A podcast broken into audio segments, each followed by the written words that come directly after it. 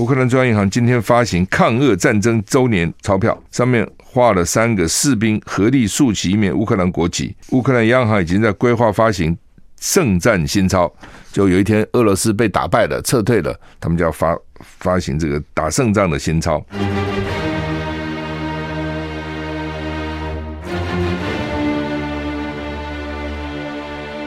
赵少康时间，吃喝玩乐骂，和我一起快意人生。我是赵少康，欢迎你来到赵少康时间的现场。台北股市现在涨六十一点。台股昨天大涨了一百九十六点呢、涨很多哈。那现在涨九十呃，涨六十一点。呃，美股道琼昨天涨了一百零八点呢、啊，涨了零点三三个百分点。，S M P 五百涨零点五三个百分点，纳斯达克涨零点七二个百分点，费城半导体大涨了三点三三个百分点哈。欧股三大股市，英国小跌，法国、德国小涨。台股涨六十一点，天天天气啊，这个四天的二二八连假了哈。今天连假蛮多的，因为他们调过来调过去哈。礼拜六补补补上班啊等等哈。那不过前两天天气不好哈，就是明后天冷，今天其实开始有冷了哈。那礼拜一、礼拜二比较好啊。那强冷空气来袭啊，三个县市有大雨哈。呃，气象局今天说，强烈大陆冷气团南下，南下从北。大陆南下哈，不是从北部台北往台南、高雄哈，北部及东部及东北部天气转冷啊，上半天高温还有十六到二十度，下半天明显下降，到了晚上会降到十二到十四度啊，主要北部及东北部了哈，清晨低温十六到二十度，白天高温，台中到台南、花莲大概二十二到二十四度哈，所以还是北部哈。迎风面雨会增加了哈，彭启明提醒新一波冷空气接近中，白天开始北部及东北部的气温将一路下滑，越晚越冷啊！你看不要看现在很好，越晚越冷哈。周末这里明天六日啊是本波冷空气影响最显著的时段哈。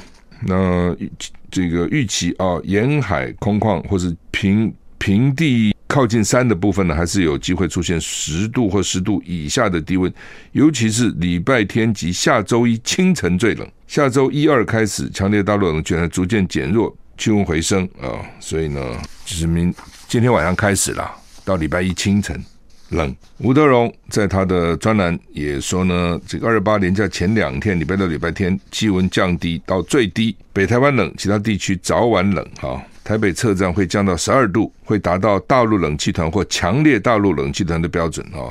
部分部分的县市会出现八度左右的平地最低温的天气，寒冷要注意保暖啊。每次到这个时候，很多人就生病了啊，中风啦、什么猝死啦等等哈。呃，最近很多人啊，最近死亡人数很多哈。连假后两天，下礼拜一、礼拜二及周三，冷空气减弱，气温逐日回升。呃，下礼拜一开始，大台北转干啊。好，那台股现在上涨五十一点哈，哎，今天什么日子啊？今天是二月二十四号哈，俄国人俄国打乌克兰一周年的日子哈，这一年把大家搞惨了，先是有疫情，疫情还没结束，又开始打仗啊，哎，所以呢，人类啦，有时候哈，自己把自己搞自己哈，我觉得这是自己搞自己哈，没完没了。现在什么时候？现在进入第二年了，什么时候打完还不知道哈。那今天满一周年，乌克兰总统泽伦斯基在一周年前夕喊话，希望乌克兰跟中国大陆代表能会面。俄罗斯总统普丁暗示，除非除非西方放手，否则他准备好撕毁、终止核试爆等核武管制架构。反正就是到最后呢，大家都下不了台，然后呢干到底，然后呢死伤越来越多，甚至核弹都出来了。哦，你自己想想看，从美国在这个长崎、广岛投下。这个第一颗、第二颗原子弹就是那样，以后大家就知道这很可怕哦，都很节制。虽然在发展，但是呢，恐怖平衡。那现在看起来啊，这个普丁被逼，我觉得从某个角度还是被逼了。但你也可以从讲某个角度，他他主动去打人家嘛，不管怎么样打人都是不对。但是呢，你们这样逼他，给他逼到墙角啊，他在做困兽之斗，你知道？哦，那当他开始的时候太大意了。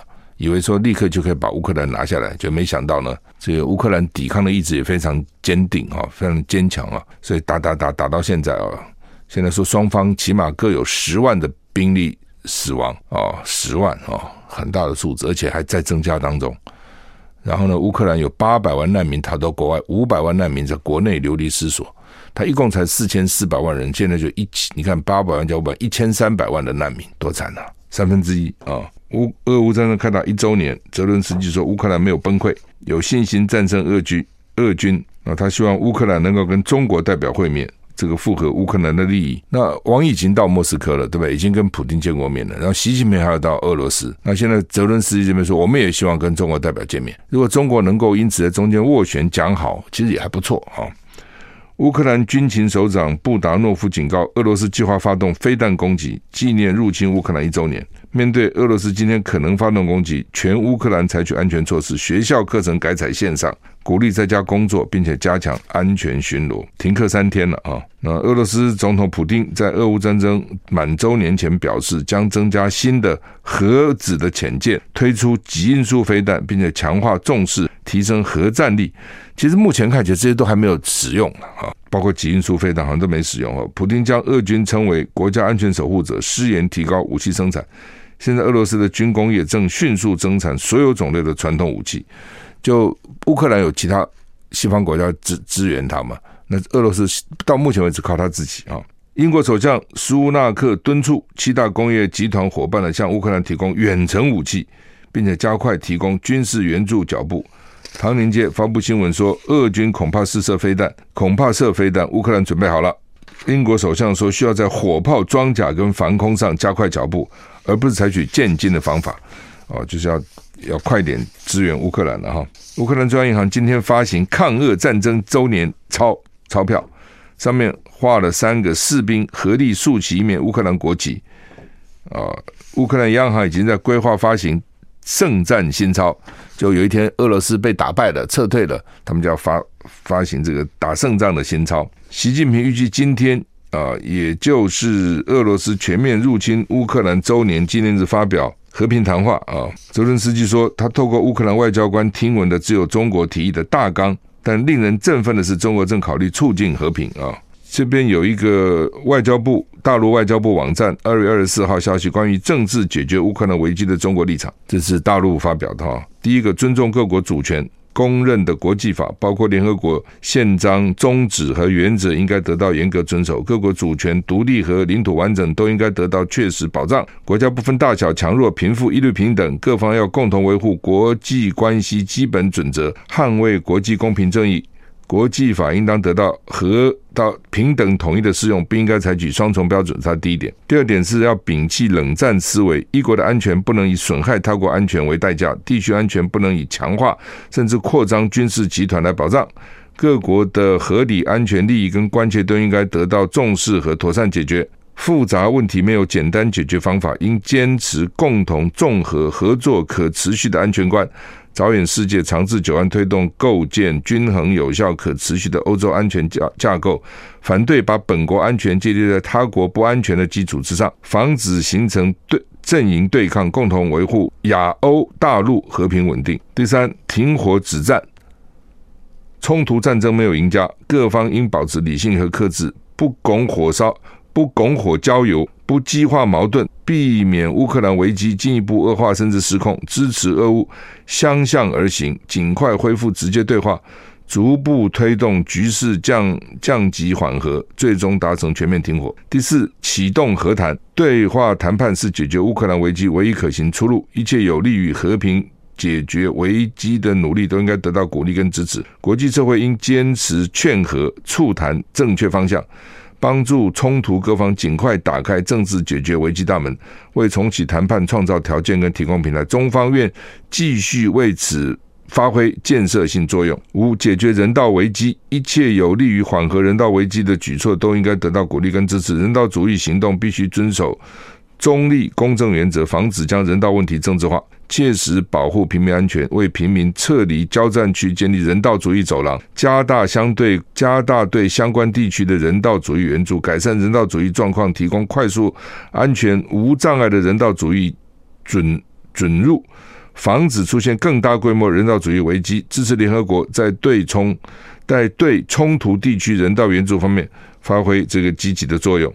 第六，保护平民跟战俘。冲突当事方应该严格遵守国际人道法，避免袭击平民和民用措施。应该保护妇女、儿童等冲突受害者，尊重战俘的基本权利。中方支持俄乌交换战俘，各方应创造更有利的条件。第七，维护核核战、核电站的安全，反对武装攻击核电站等和平和和平的核措施。呼吁呼吁各方遵守核安全公约等国际法，坚决避免出现人为核事故。支持国际原子能机构为促进和平核设施的安全和保护发挥建设性的作用。哈。I like 103, I like radio。我是赵少康，欢迎你回到赵少康智能现场的美股市现在上涨四十二点。哈，刚讲哈，说这个大陆呢发表了他们对于俄乌战争的。立场啊，刚刚讲的七点，第七点就是核电厂要保护安全。第八，减少战略风险，核武器用不得，核战争打不得，应反对使用或威胁使用核武器，防止核扩散，避免出现核危机。反对任何国家在任何情况下研发使用生化武器。九，保障粮食外运，各方应均衡、全面、有效执行俄罗斯、土耳其、乌克兰跟联合国签署的黑海粮食运输协议。支持联合国为此发挥重要作用。中方提出的国际粮食安全合作倡议，为解决全球粮食危机提供了可行的方案。第十，停止单边制裁。单边制裁、极限施压，不仅解决不了问题，而且会制造出新的问题。反对任何未经安理会授权的单边制裁。有关国家应停止对他国滥用单边制裁跟常备管辖。为乌克兰危机降温发挥作用，也为发展中国家发展经济跟改善民生创造条件。十一，确保产业链供应稳定，产业链供应链稳定，各方应确实维护现有世界经济体系，反对把世界经济政治化、工具化、武器化，共同减缓危机外溢影响，防止国际能源、金融、粮贸、运输等合作受到干扰，损害全球经济复苏。十二，推动推动战后重建。国际社会应采取措施支持冲突地区战后重建，中方愿为此提供协助，并发挥建设性作用。所以，它一共有十二点啊。那这是中国立场，关于政治解决乌克兰危机的中国立场，但是好像也还是一些原则性的讲法吧。那这两个，反正就是它，反正一二三四五六七八九十十一十二了。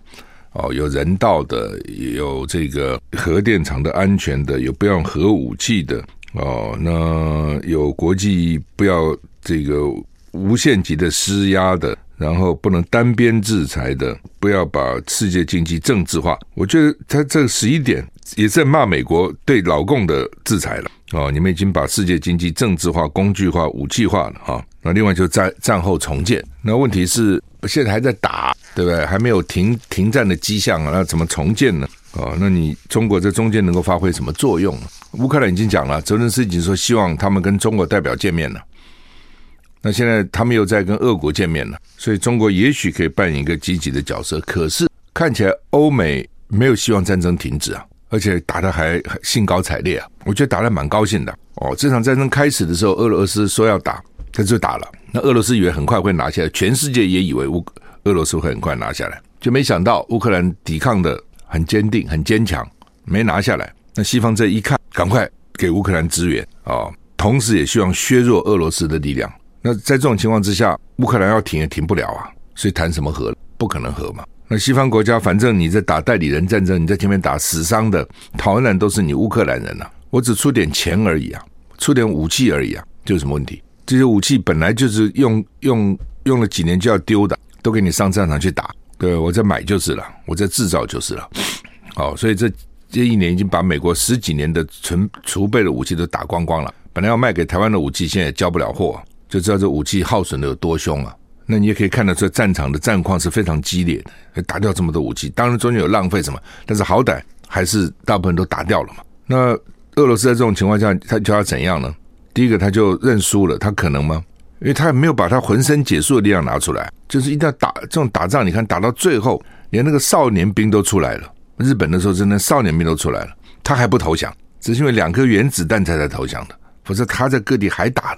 哦，就是这种杀红了眼，就是反正一定要打到这个最后一兵一卒了。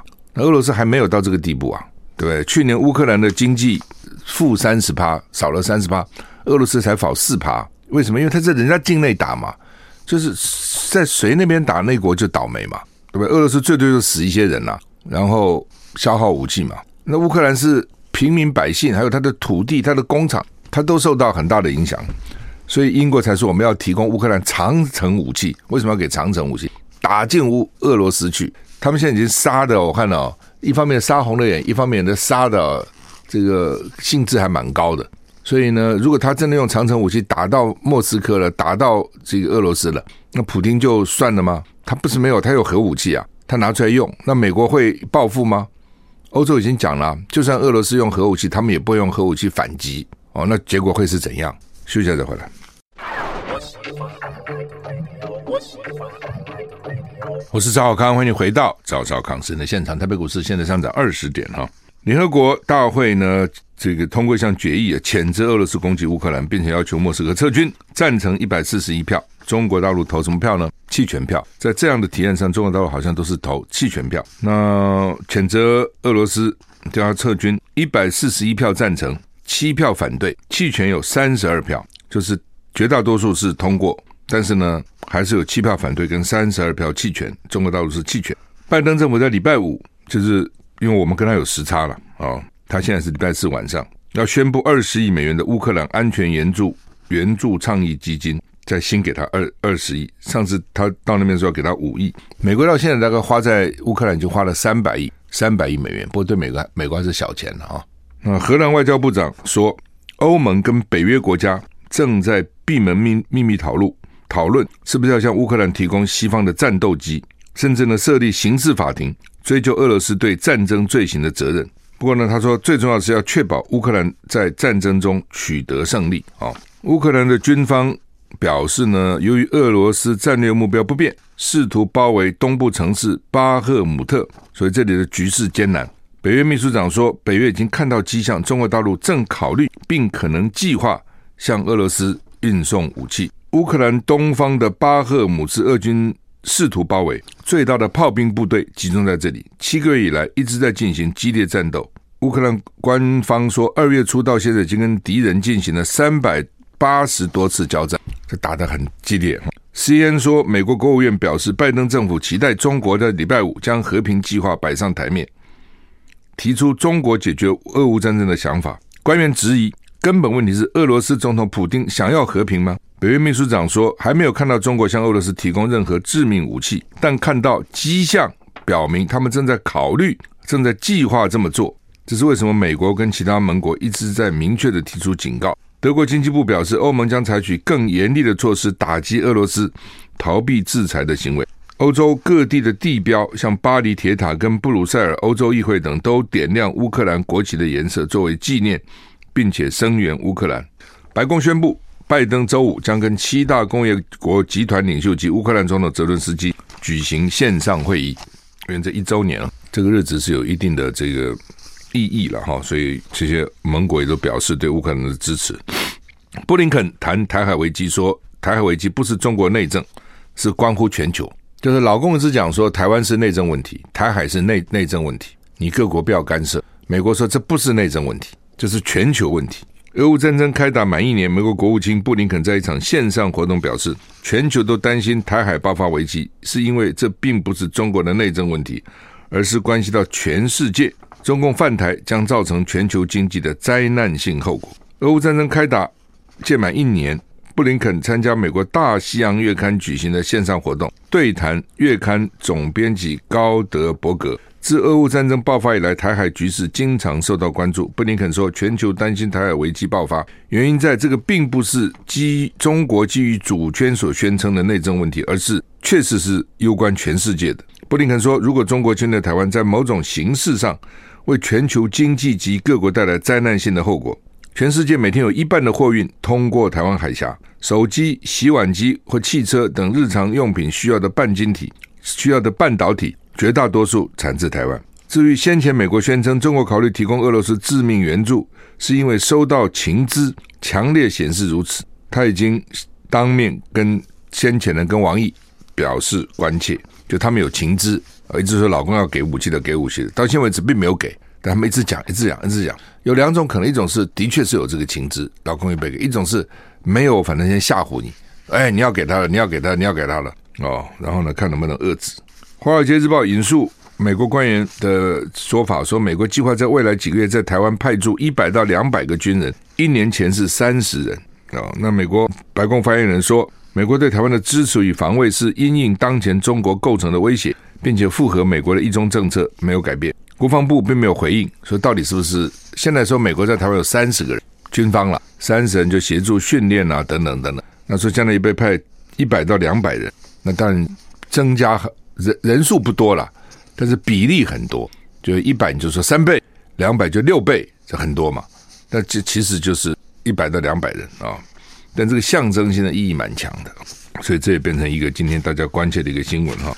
北韩昨天试射四颗战略巡弋飞弹啊！北韩向日本海发射箭矢巡弋飞弹，展现核战斗部队反击敌对势力的战争态势。朝中社说，这四枚战略型翼飞弹在模拟两千公里长的椭圆形跟八字形飞行轨道上飞行一万两百零八秒跟一万两百二十四秒后，精准集中朝鲜东东海，就日本海的预定目标。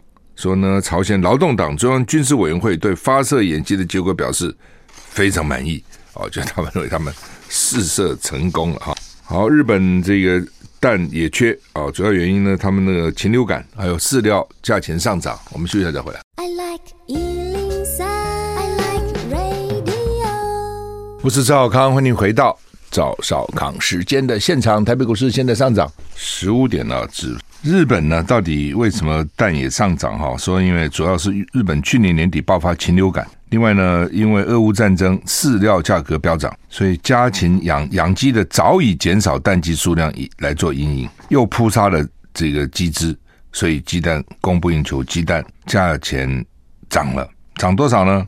昨天东京中型鸡蛋批发价每公斤三百三十五日元，合台币七十五元每公斤，比去年同期涨八十一趴。超过一月平均价两百八十，是一九八六年以来的新高。因为能源涨了，粮食涨了，所以去年十二月日本核心消费者物价年增率来到四趴，是四十一年来的新高。哦，涨了四趴，就是物价一直上涨了哈。台湾也是了哈。为什么呢？就是能源上涨，粮食上涨。那台湾还看比较看不出来的是为什么？是因为政府它台电赔了。从某个角度就是台电吸收了，不敢涨价，因为它是公营。它是民营化，保证涨价，因为公营不涨。但是呢，羊毛出羊身上了，大家以为不涨就是不涨。哎呀，台电自己吸收了，怎么可能？它怎么会吸收呢？那最后就反映在我们身上嘛，政府去补贴嘛。那你就说政府补贴，对不对？政府给他钱，那反正是大家纳税钱呢、没关系啊。哦，我们反正税都交了。问题是，这个这个钱本来可以做很多运用的，真的很多运用。你比如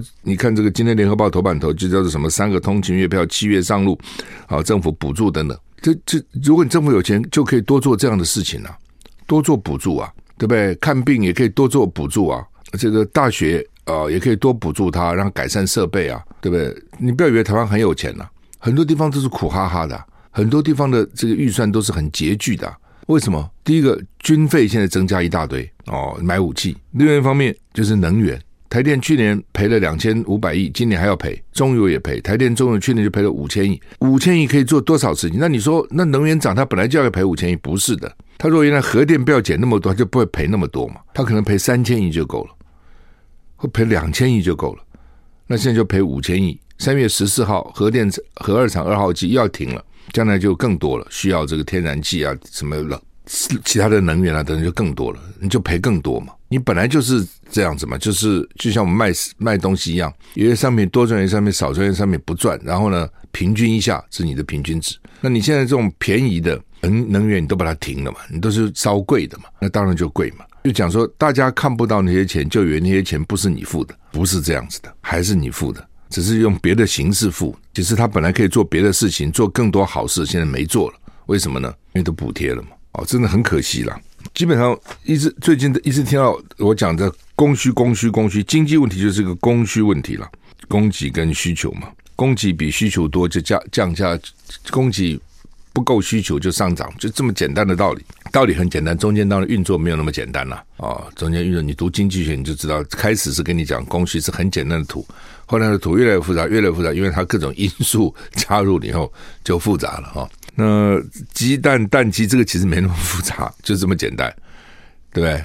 那母鸡少了，蛋就少了，价钱就贵了；母鸡多一点，蛋就多了，价钱就下来了。那说母鸡不能多，那就从国外多买一点蛋进来，对不对？那也可以弥补。那现在不是要买五百万颗吗？哦，要从哪里啊？纽西兰哪里买五百万颗？那为什么不早不买呢？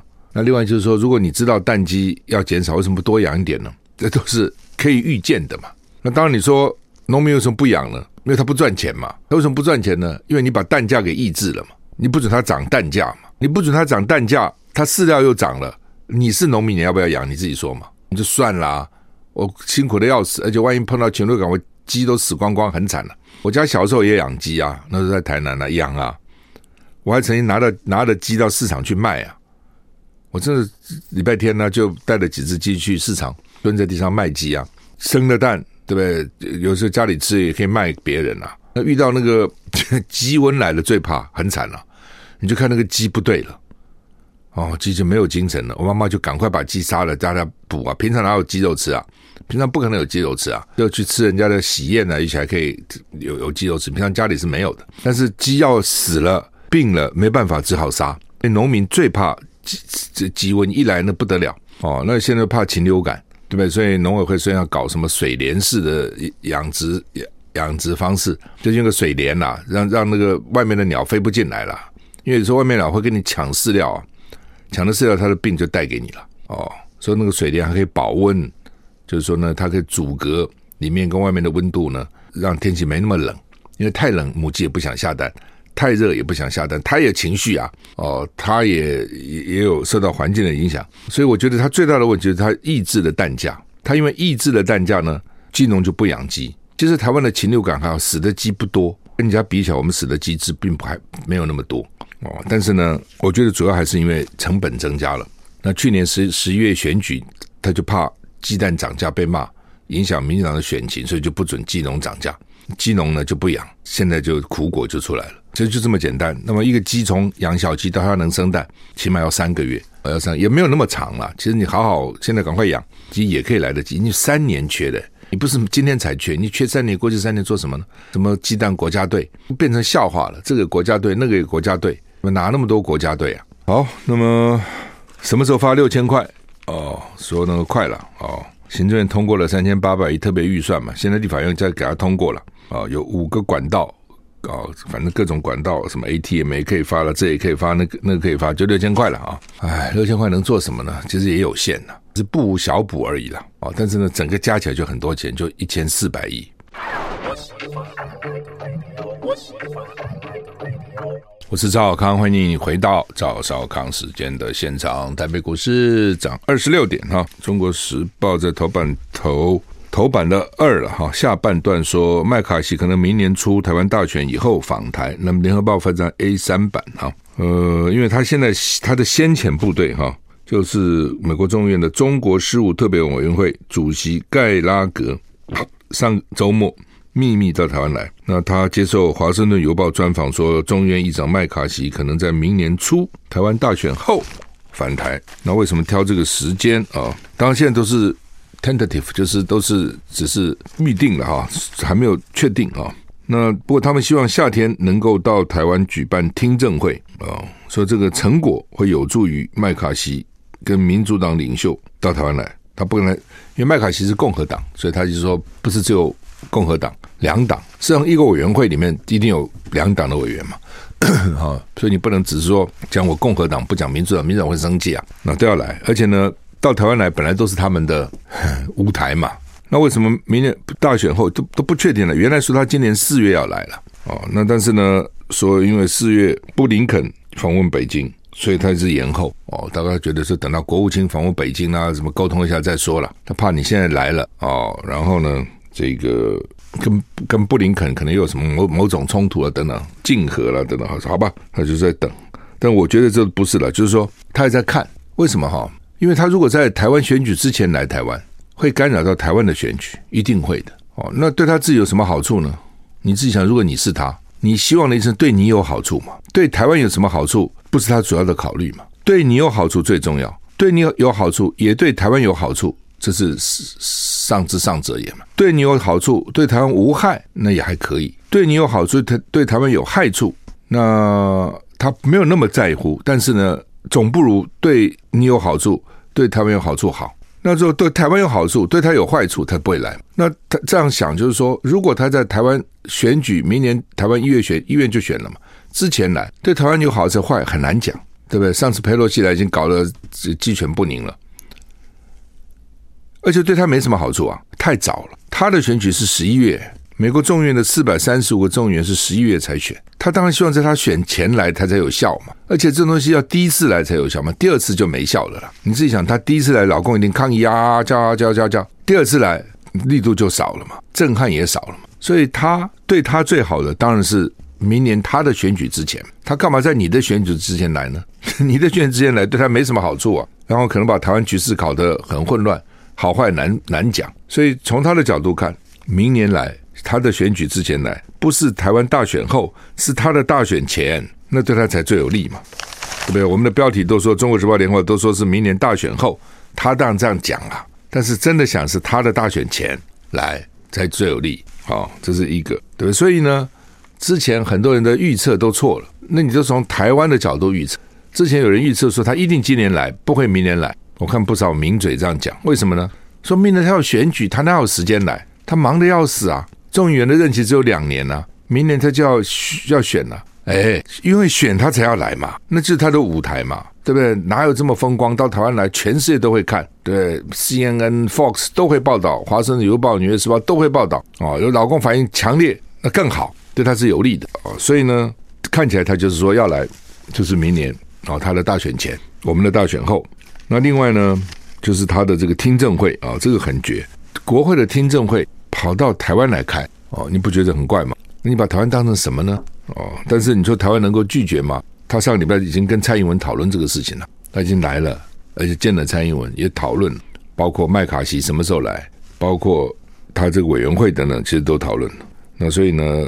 媒体说他是来探路的，一方面来看看台湾的反应哦，一方面呢也来看看台湾的情况。好，那么反正了啊，就是说老美愿反共嘛，啊，所以呢现在就反共是他们的主流了。那要怎么彰显他的反共呢？到台湾来最好，因为到台湾来，老共一定抗议。老共如果不抗议，他就没意思了。老共要抗议，他才有意思啊。那你说老共能不能因此就不抗议呢？不能，老共还非抗议不可啊。因为老共如果不抗议了，第一个，他怎么跟他的国内的人交代呢？第二，他怎么跟他的军方交代呢？对不对？第三个，他人家会可能就得寸进尺了。你既然都没声没息，那我就再下一步，再进一步嘛。哦，所以他他还必须抗议。那这一抗议，对这些来的美国这些议员来讲，等于增加了火力。其实就这样啊。